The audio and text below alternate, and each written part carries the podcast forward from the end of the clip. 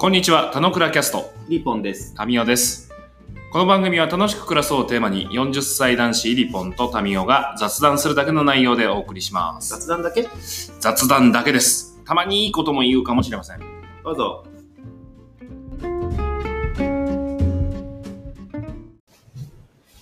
はい、えー、今日は、えー、タミオが大学時代に出ていたミュージカルについて。ミュージカルについての話をします。はい。はい。今ちょっと噛んじゃったけどねうん。。もう一回やる？その噛んでるのもライブ感ね。ああ、そうね。俺大学の時にミュージカル出てたっつったっけ？全然知らない。大学2年の時に、うん俺もともと高校の時 ESS 入ってたのよ。英語でスピーチするやつ。あまあ、スピーチっていうか、スピーチだけじゃなくて、ドラマとか、えデーベートとか、えー、やるようなのに入ってたんだけど、うん。まあ、大学に入ってからは、まあ、そういうのは入やってなかったのよ。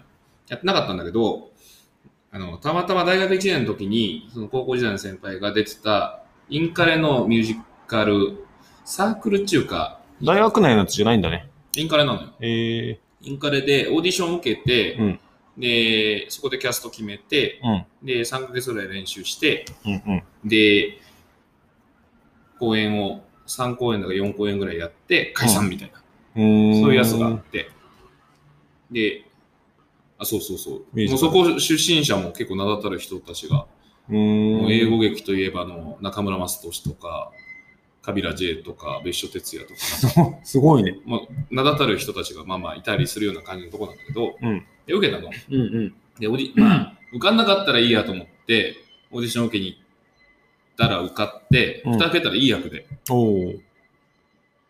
で、なんか、まあ、それこそキスシーンが2回あるぐらいないい役だったんだけど、あ、同じ人と？あ、違う違う、女子と1回と男子と1回。それよくない、よくないじゃん。ああ、まあ。うんすごいよね。はいはい。なかなかだね。なかなかだね。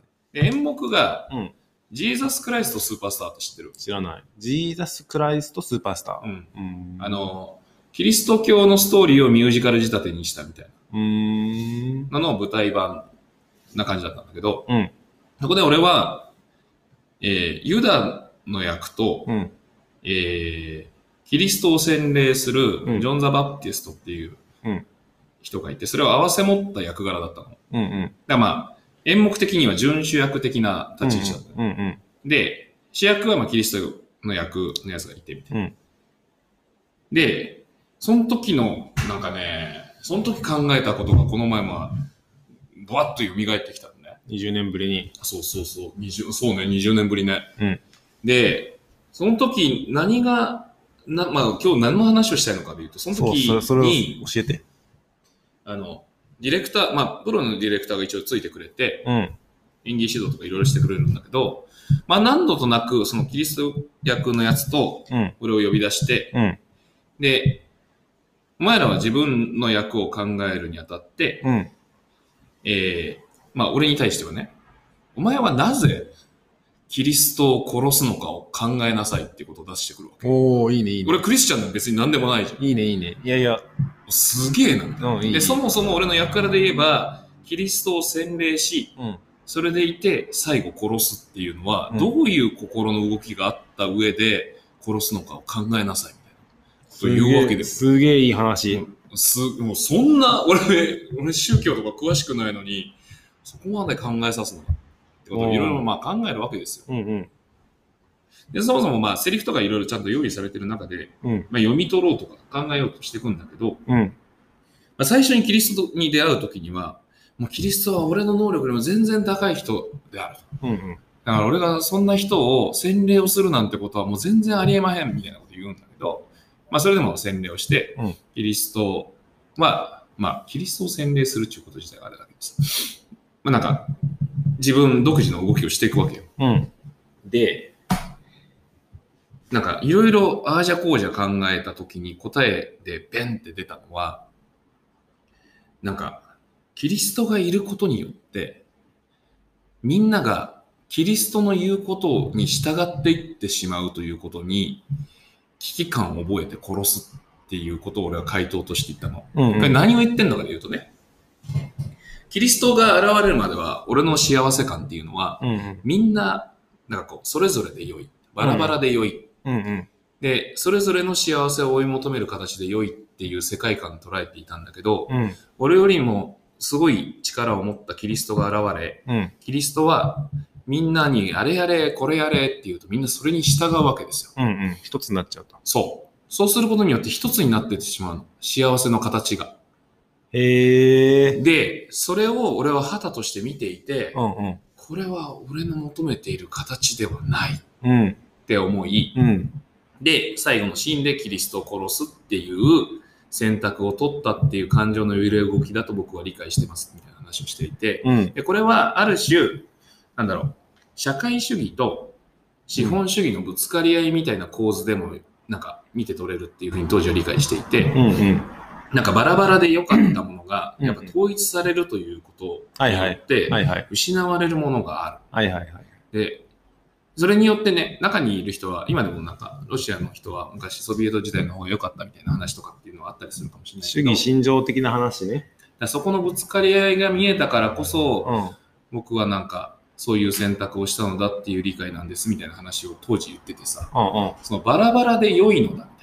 バラバラ、まあそれバラぞれの、バラが自分は楽しいと思うのだ。それぞれの、そうそうそう、それぞれの楽しさはそれぞれが決めるのだっていう心情は、なんか、この前、まあそれこそ大輔と飲んだ時に そんな話になって、言うと思う。まあ大輔がこれ聞いたらちょっと面白いねみたいな感じだけど、あ、なんかそうそう、その当時そんなことを思ってて、あ、そういう役柄を演じたな、みたいな。まあそれこそ濃密な時間をそのとその当時過ごしてたな、みたいなことを思うと、うん。今なお、うん。そう思っているうん。感覚のこう原体験って、うんなんかそういうところにあったりもするかなと思ってて。それは、ユダの最初の気持ち。あ、そうそうそう。のこと言ってなんかその、あ一色にに染まっていくということ自体の危機感とか、すごいね。当時でそんなね、主体性とか関係性とかって話は全くしなかったけどね。全く考えてないけど、すげえすげえ。面白い面白い。だから、なんか、そういうことがあったから、まあ多少なりとも今の考え方に影響はしてる部分ってあるじゃん。うーん。いいね。図らずも。しかもそれオーディションで選ばれて、その役になったから考えただけの話でいや、すごいすごい。なんか、運命感じちゃうね、その話聞くと。運命感じちゃうねっていうセリフすごいね。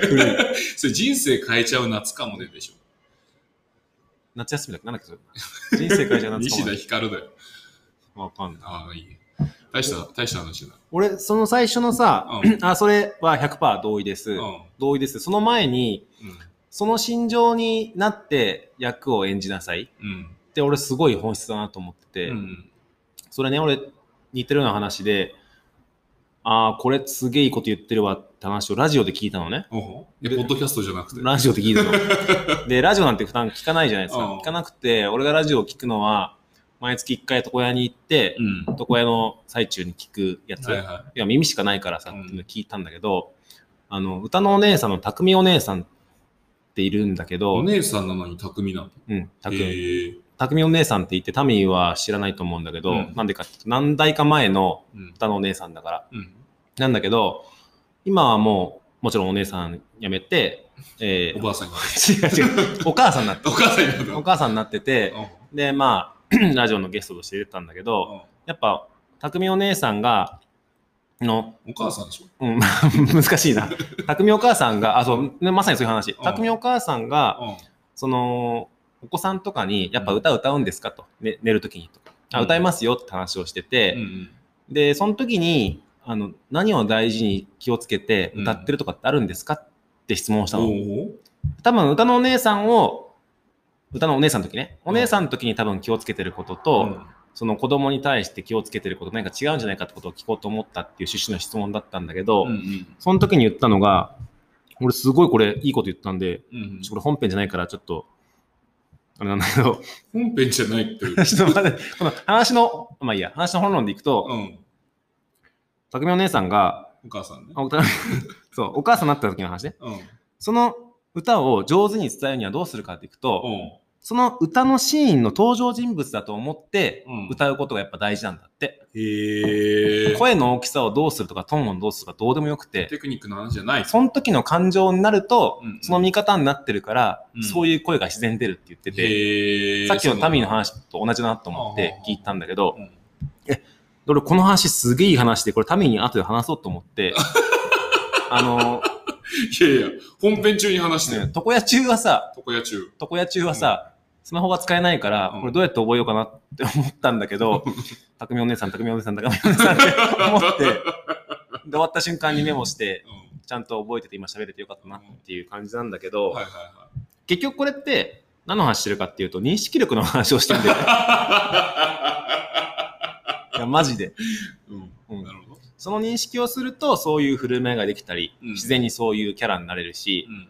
人にものを伝えるにしても上手にできるし、うんっていうことで、やっぱ上辺だけの表面上のもんじゃなくて、どう見てどういう気持ちになってるかがやっぱすげえ大事だなっていうふう。に思う話をしたくて、はいはいはいこれメモしたネネタが使えたんで。でよかったよっていう話。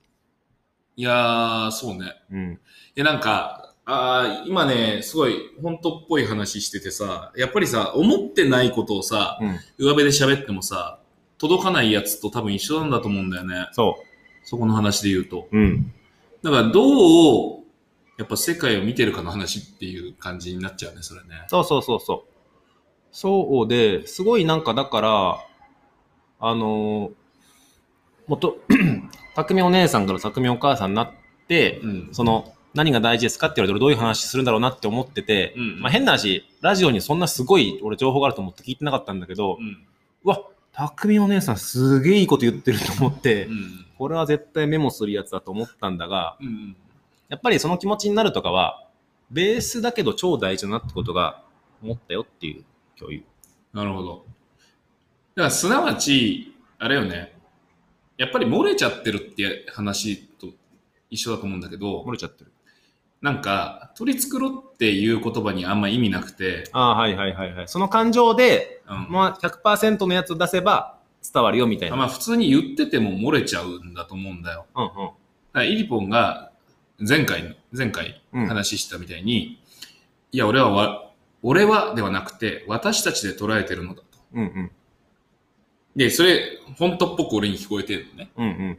で、そういう感覚でいる人が言う言葉は、私たちっていう感覚が届けられてるって話だと思うんだよ。なるほど。思ってないと伝わんないって話の。あ、そうそうそうそうそうそうだねそうだからそれは、なんか、聞いてる側において、別にそういう話を言ってなかったとしても、いや、なんか別にお、お前、お前のために言ってんじゃねえの？みたいなこととかって、よくあるね。やっぱ出ちゃうからさ、なんか、そこはそういう話たちにつながってる。うん。そう思えるかどうかっていう言葉しか伝わんないよみたいな感じだね。うん。えー、出ちゃうから、だからむしろ、やっぱりどういう世界の中で生きてるかっていうことをどう見るか？磨くの、磨くっていう意味は結局伝わるものだから磨かないとダメよって話でもあるってことね。だからみんなポッドキャストやった方がいいねってことだね。ラジオじゃなくて。ラジオじゃなくて。あ、違う違う違う。はいだからなんか、伝えようとすると整理され、整理しないといけなくなるそうだね。そうだね。それはその通り。やっぱ思ってることとね、口に出ることは違うからね。ちゃんと整理しないと口に出ないからね。うーん。で、その整理されてないな、こいつってバレちゃうじゃん。うん。だから、なんか大事なんだよね。自分が自分をどういうふうに。そういう意味ではあれだね。整えるか。やっぱ一番最初の頃に台本っぽく最初書いといてうん喋ろうと思ったけどうまく喋れなくって、自然に喋るようになったら別にうまくはないけど、うんきっとお互いの言ってることはお互いには通じるようになったとかって話に近いかもね。そうああで僕らは僕らでちゃんと第三者がここにいることをなんかイメージしてる気はするんだよね。うん。ああ、表現としてね。うん表現としてがちゃんと民にしか伝わんないじゃなくてね。あ、そうそうそうそうそうそうそう。そうなんですよ。まあでもね、そう、そのミュージカルの話はね、いずれイリポンとしたいなと思ってたの。って気づいてないでしょ。うん、気づいてない。なんで気づいてないでしょって俺が言うかで言うと、うんあの、このポッドキャスト始めるにあたってイリポンがさ、ネタ出しコーナーに。ネタ、ネタ帳作ったでしょ。うん。書いてそこに俺書いてんだよね。すごいじゃん。で、それをイリポンは見てない、見てなかったんだなっていうことを、見てなかったっていうか、え？なくね？あるよ。まあ、見てるよ、俺。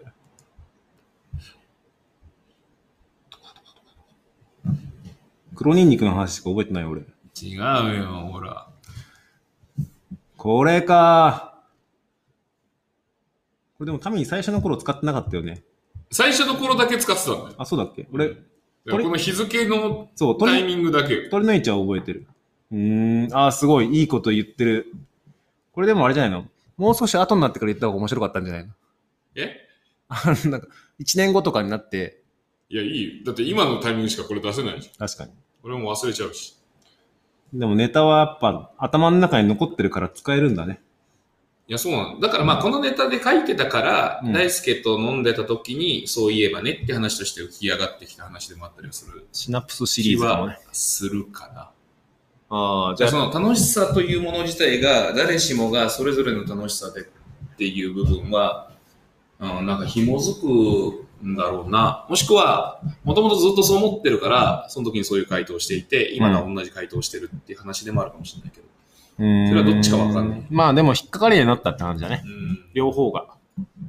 えー、だから俺とイリポンの楽しさも別に合わす必要ないし、同じところもあれば、まあ、俺が早押しクイズ面白いっていうのに、イリポンに全然刺さらないみたいな世界は、今はね。今は。わかんない。まあ、別にいいの。全まあ、それぞれね、引っかかるところは違うから。うーん。だからそういう世界観を大事にしてるという俺の中の、あそれはね、楽しく暮らす人を増やすと掲げてる、まあ僕であり、イリポンでありっていうところで言うと、まあ俺のスタンスで言えば、まあそのバラバラ感でもいいよね。それぞれが楽しく暮らす人、それぞれがそれぞれの楽しく暮らす人みたいな感じなのかな。やっぱ、で、それをもう楽しく暮らす表現してるまあもう表現してる。なそれぞれ違うってことね。うんそれはね、 agree だわ。そうなの。だからみんないいの。だ極論言うと別に整理もつけなくて本当はいい。楽しければ。うん。ただ、楽しくなくなった時に楽しさ、自分の中での楽しさを整理できる、できてる方が良いよね。良い。うん。良いし、これ絶対、あれだわ。俺いつも言ってるけど、その話楽しかったよねって思い出すだけでも楽しいからね。あ、そうそうそう。うんその思い出のシーンがあるとね、あの時楽しかったよねはね、そうなの。でもさ、そうなんだよ。今日さ、日中ランチ食ってて、日中ランチ食ってて、いや別に間違ってない。ままあ、ランチ食った時にさ、ちょっと話してて、うん。うんまあ、最近浅草の観光客が減ったみたいな話をしてたんだけど、それはウイルスの話で？あ、そうそうそう。と、報道で、観光地は全然賑わいがなくなって、みたいなうん。報道とかするから、なおさら人が外に出なくなるよね、みたいな感じの流れで言ってて、でもそんな話をしてる中で、やっぱりチーズはどこへ消えたって本当のこと言ってるよねっていう話を重ねてたのよ。どういう話だったっけ？読んだ記憶はあるおマジか。うんやっぱ俺の大事なもんと一本大事なもんあんま重なんない。読んだことリストに入っいてる気や、がする。チーズはどこへ消えたってもうさ、無敵の本なんだけどさ、うん。あ教え っ、とね、小人のうん。二人と、うんネズミの二匹がいて、うん迷路の中で暮らしてるのよ。うんうん。で、いつもここに行けばチーズがあるっていう場所があって、うんで、それぞれのところからその、毎日チーズを、が、ワンサがあるところに行って、うん。チーズをたらふく食べて、うん家に帰るっていう毎日を過ごしてるんだけど、うん。ある日、うんいつもたくさんあったはずのチーズが、うん。その置き場所からなくなっちゃうの。うんうん。で、わ困ったっつって、みんな迷うんだけど、うん。ネズミたちは、もう次のチーズを探さなきゃっつって動き回る。うんうん。で、残された小人たち。小人二人はうん、ちょっと反応が違うの、ねうんうん。で、どっちもまあ慌てふためくんだけど、で、一人の小人は、いや、これはもうちょっと探検に出ないといけないっつって、うんうん。新しいチーズを探しに行き、はいはいもう一人の小人は、もう嘆きまくってるみたいな。うんうん。で、その後、みたいな感じなんだけど、これって、なんか、すごい示唆してるもの大きいと思って、大きいね。まあ、単純にチーズはなくなるのだということが前提なんだよね。うん未来永劫続きうるものってなくな楽しいものの、あれね、メタファーね。あ、そう。あ、楽しいもの、なんでもいいんだけど、うん未来永劫続きうるものっていうのはなくな、ないのだと。その時に、亡くなった時にどう対処するのかっていうものが、うん。まあ、ネズミ2匹も性格違くて、うんえーそのネズミ的な反応ができるのか、人小人的なところでも性格違くて、どういう反応をするのかっていうことを示唆してるんだけど、自分がこう、ずっとこれは続くだろうと思ってたものがなくなった時に、うん。どう反応しまっかと。うん。で、そういうものをちゃんと捉えておけてると、ああ、なくなったっていう時に、もう対処する術をちゃんと持ててるかどうか。だから、まあ楽しさで言ってもそうだし、まあ、お金的な話でも売り上げがいきなり、もうここ当てにしてたところずっと大丈夫だと思ったのにどうしようみたいな話もそうだし、うん。でそういうことをちゃんと頭に入れながら動けてると、良いよね。だと思ってて。すごい、もう、この、急に、まあ、インバウンドだって言ったのに、インバウンドが全然来なくなっちゃって、みたいな話で、うんまあ、これは文句言ったってもうしょうがないじゃんね、みたいな話。じゃあ、まあ、できることしなきゃ、みたいな話だし、でそういうものがずっと続くって思ってるから嘆いちゃうだけで、うん。なくなるんだっていう前提のもとだったら、もともとの動き自体も違ったじゃん、ね。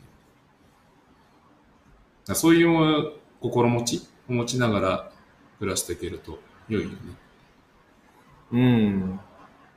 あれ？チーズの話はどこの文脈から出てきたんだ？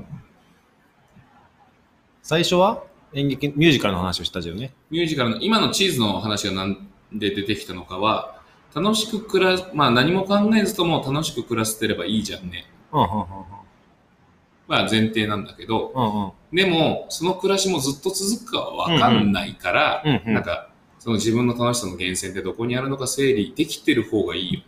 うん。なぜならば、やっぱりチーズはなくなっちゃうかそれとミュージカルはどうつながるの？ら。ん？楽しさ、楽しさ。楽しさ。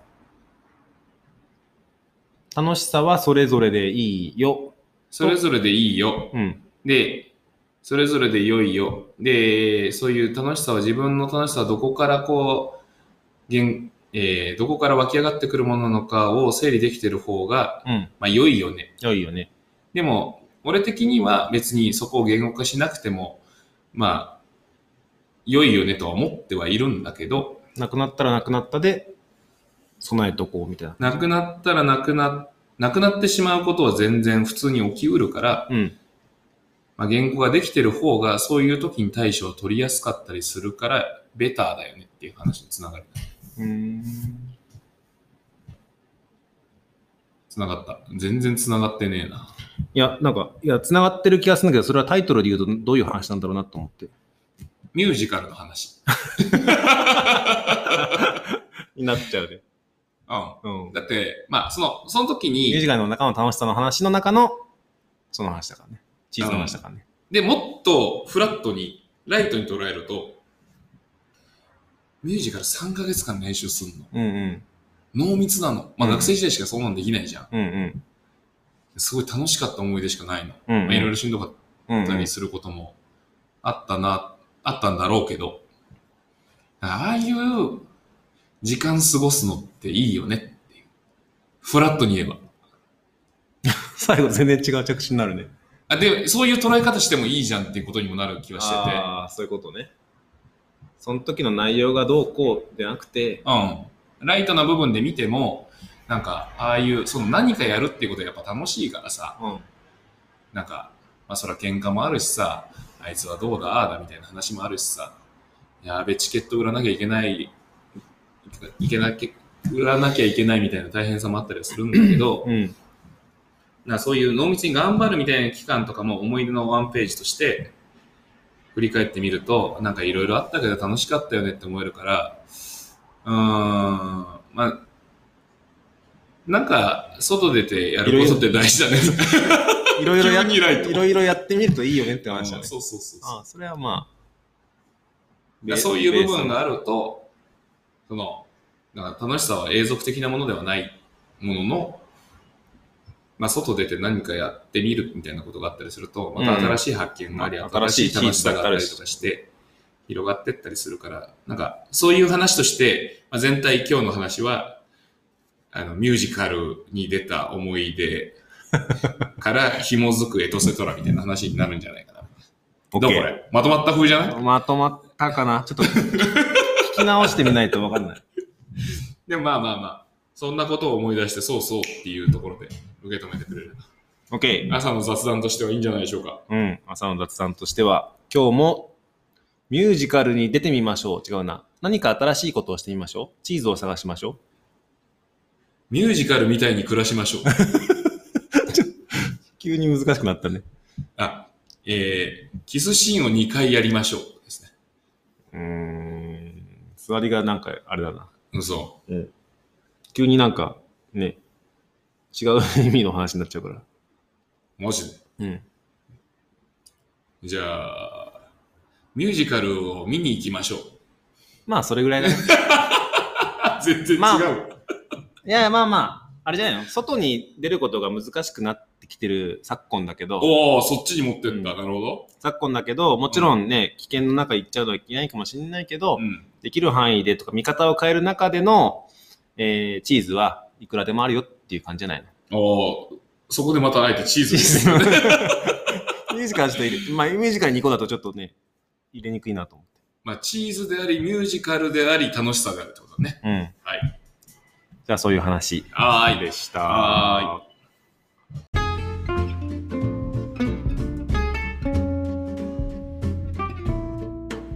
今日も雑談にお付き合いいただきありがとうございました。雑談って楽しいですよね。今日も楽しく暮らしましょう。